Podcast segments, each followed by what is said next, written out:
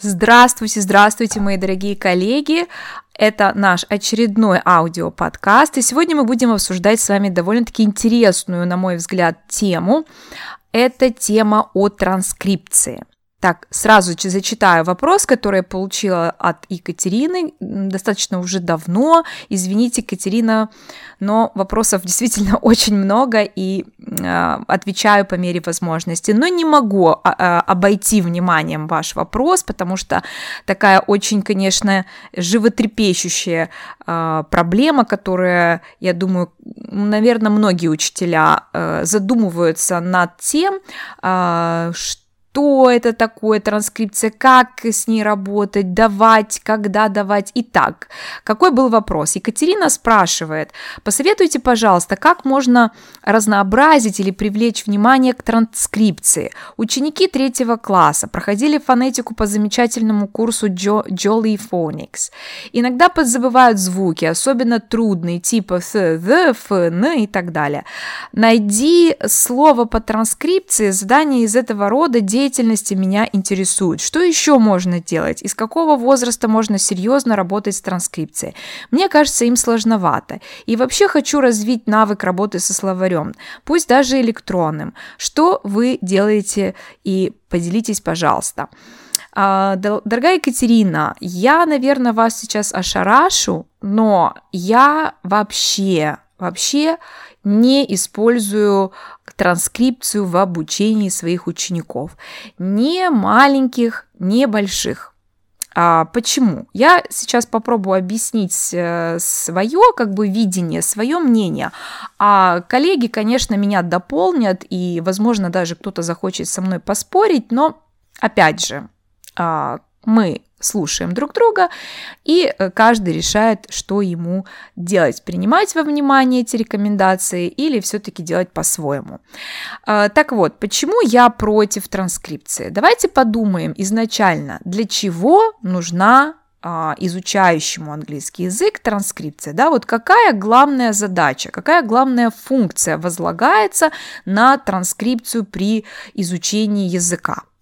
Ну, понятное дело, что э, транскрипция нужна для того, чтобы э, смочь в любой момент абсолютно самостоятельно прочитать э, как то слово, которое необходимо, да, то есть если нет преподавателя рядом, нет человека, который задаст нужный образец, который покажет тебе, вернее, произнесет это слово так, чтобы ты запомнил, как оно произносится, то есть для самостоятельной работы, да, чтобы быть независимым от преподавателя или еще кого-либо. То есть э, для этого была придумана, наверное, э, транскрипция. Сейчас я говорю именно о изучении иностранного языка.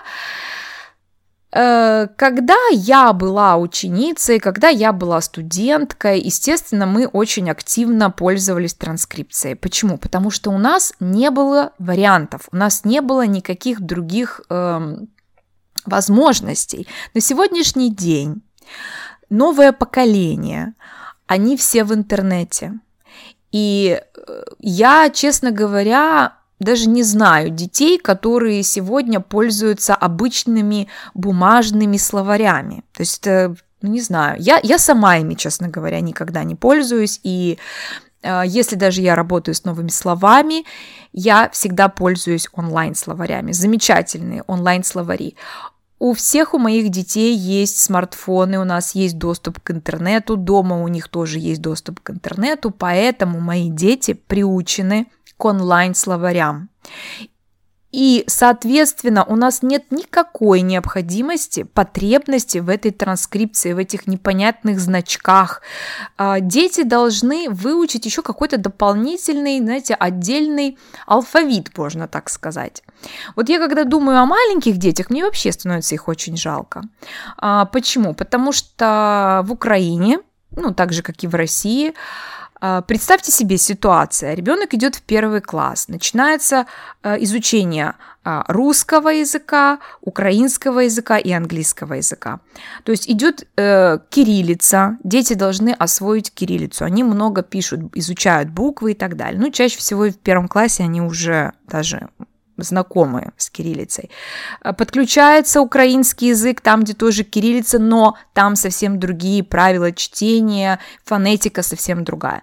Подключается иностранный язык, тут вообще латынь пошла, да, то есть, ну, я имею в виду э, э, латинская графика, это совсем другие буквы, они э, при, привыкают э, к этим буквам, то есть, ну, с определенным трудом. Более того, а тут дети узнают, что оказывается в английском языке буква называется вот так, да, то есть у нее есть вот такое-то имя, но звук она издает какой-то совсем другой. Причем в разных вариациях она может, это одна и та же буква, вздавать каких-то много вариантов э, звуков. И плюс ко всему этому ребенок должен освоить еще некую систему значков, каких-то каракулек, непонятных, которые называются транскрипцией. Катастрофа. Это я не представляю себе, как в эту головку все помещается. А, поэтому, когда мы работаем э, с детьми, скажем, первый, второй, третий класс, э, мы учим читать без транскрипции.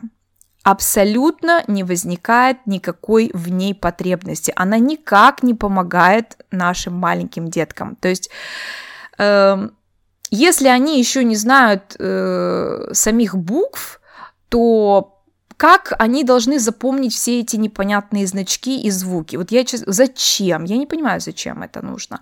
То есть как мы это делаем? Если речь идет о маленьких детях, которые еще, может быть, не очень умеют пользоваться словарем, хотя наши прекрасно пользуются словарями, мы их тоже этому учим, и они прекрасно на своих телефонах ориентируются. А, просто в классе учитель, когда э, проходят они новые слова какие-то, учитель дает очень много дриллинговой практики по произношению, по чтению конкретно тех слов, которые сейчас вот на данном этапе дети изучают по программе. То есть у нас получается принцип такой, ребенок умеет прочитать ровно столько слов, сколько он знает пока.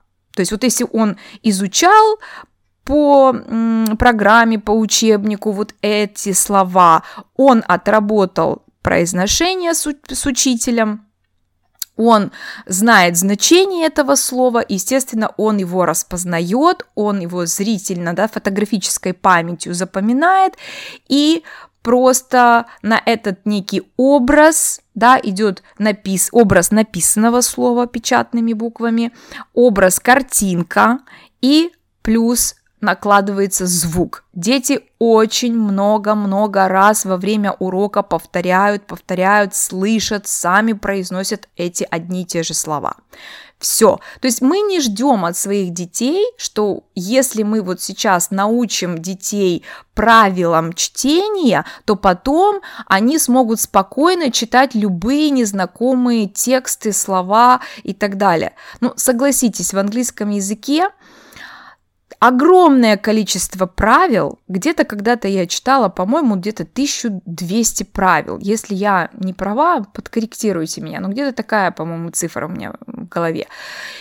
И Мало того, что 1200 э, правил в английском языке, на каждое из которых, наверное, еще столько же исключений.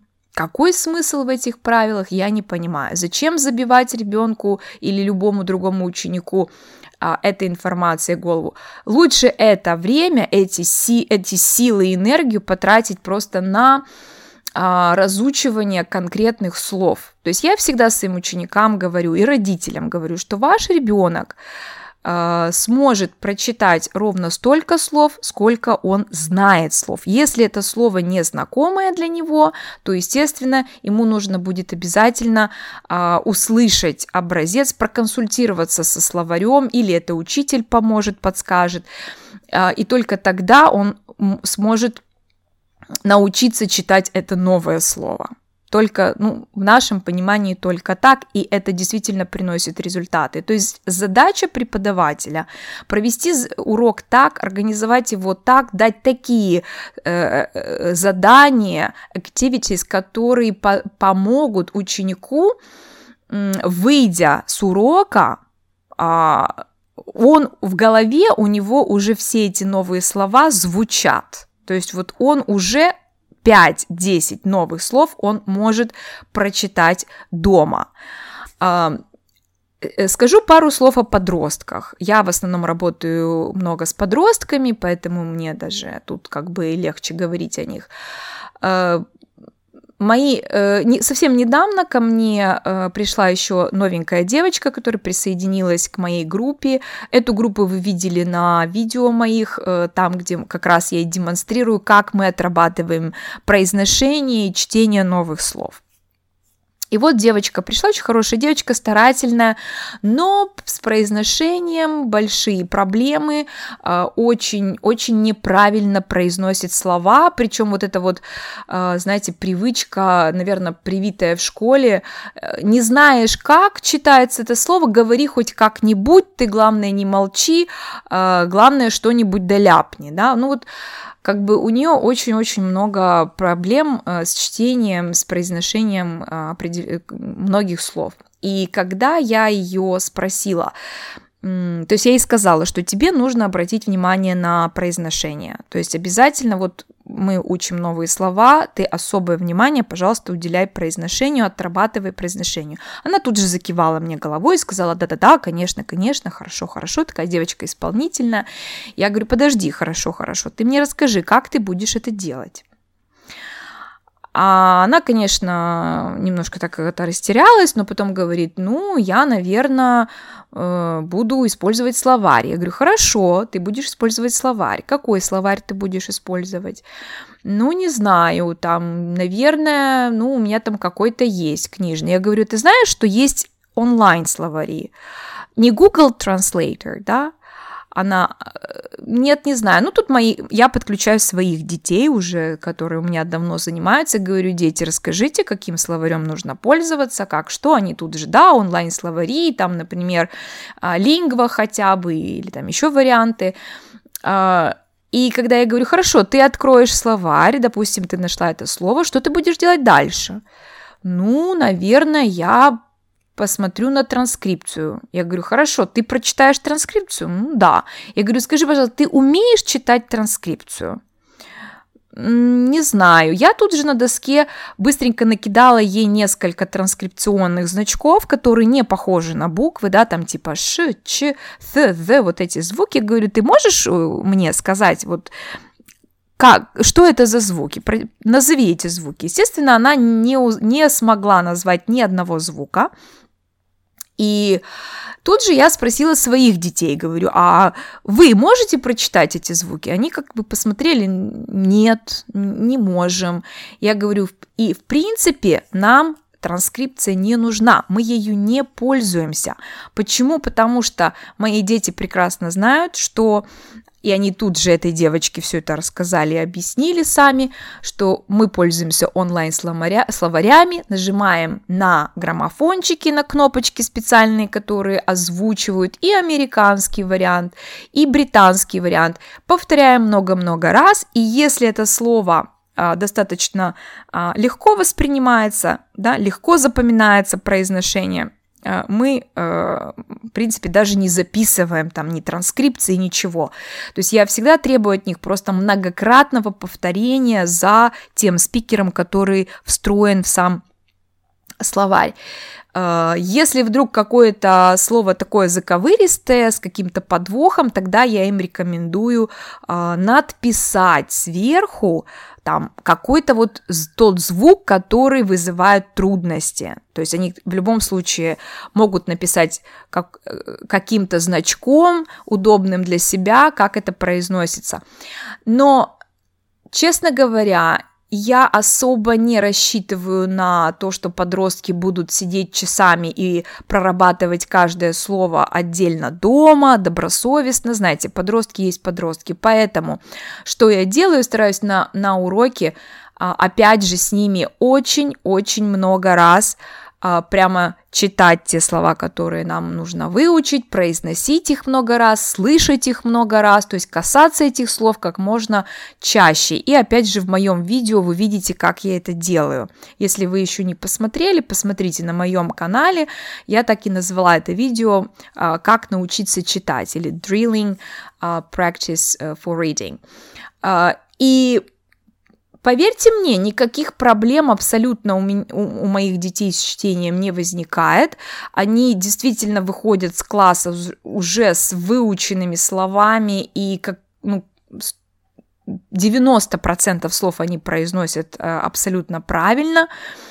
Чисто слуховая э, память и Зачем нужна им транскрипция, я, честно говоря, не понимаю. Э, да, я особое внимание уделяю э, ударению. Вот это, это я требую. Но тут просто. Я просто прошу их э, жирненькой точечкой, да, так сверху нарисовать это ударение над тем слогом, которое нужно.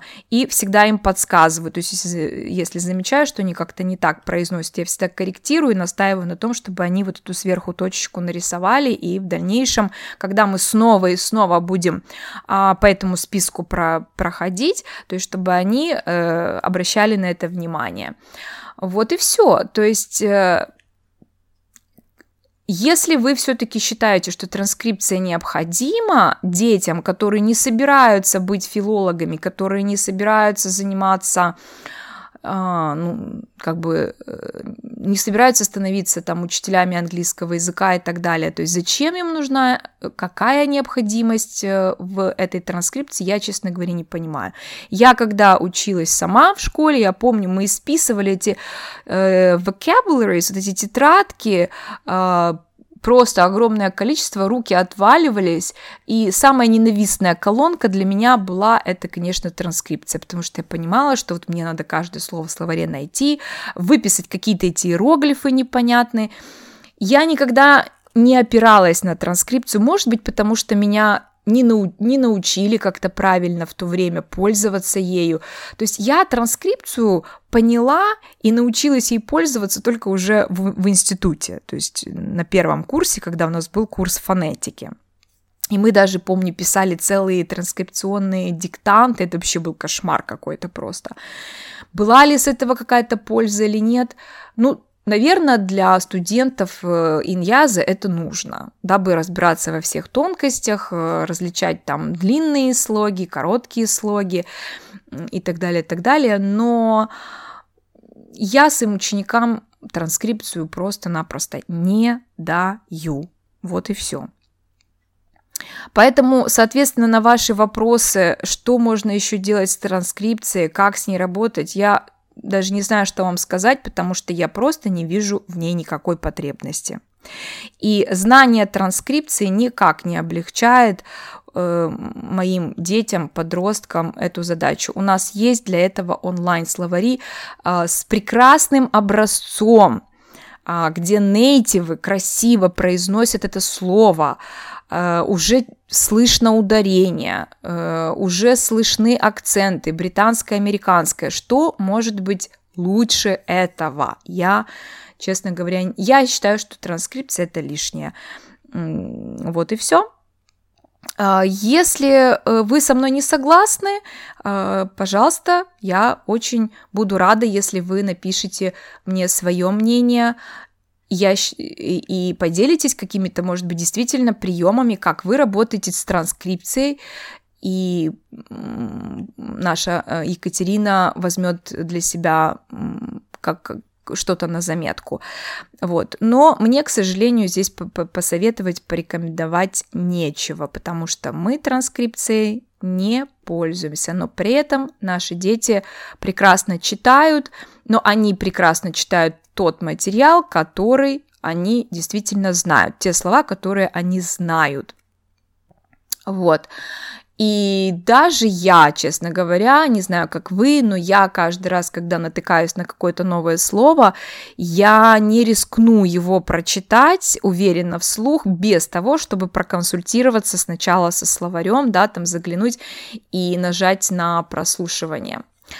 И то есть, ну, конечно, я-то могу разобраться с транскрипцией, но насколько нужно это моим детям, не знаю. И более того, у меня на уроке э, вот вполне нормальное явление, когда, например, дети что-то какой-то текст они читают, и вот у них там есть какие-то слова, которые они хотят для себя перевести, понять, новая какая-то лексика, они спокойненько заходят в свои онлайн-словари, я вот, знаете, с разных концов аудитории вот можно, можно услышать вот доносящиеся, э, э, доносящийся голос спикеров тут, тут там с одного мобильника какое-то слово прогов...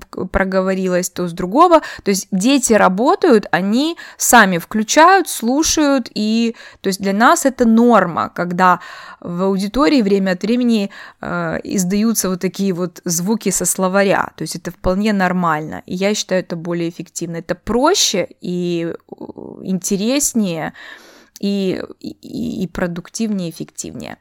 А, все, дорогие мои коллеги. На этом э, все. Пожалуйста, дополняйте мне, пишите комментарии. С вами была Ботнер Ирина, и я желаю вам всяческих успехов. Все, пока-пока.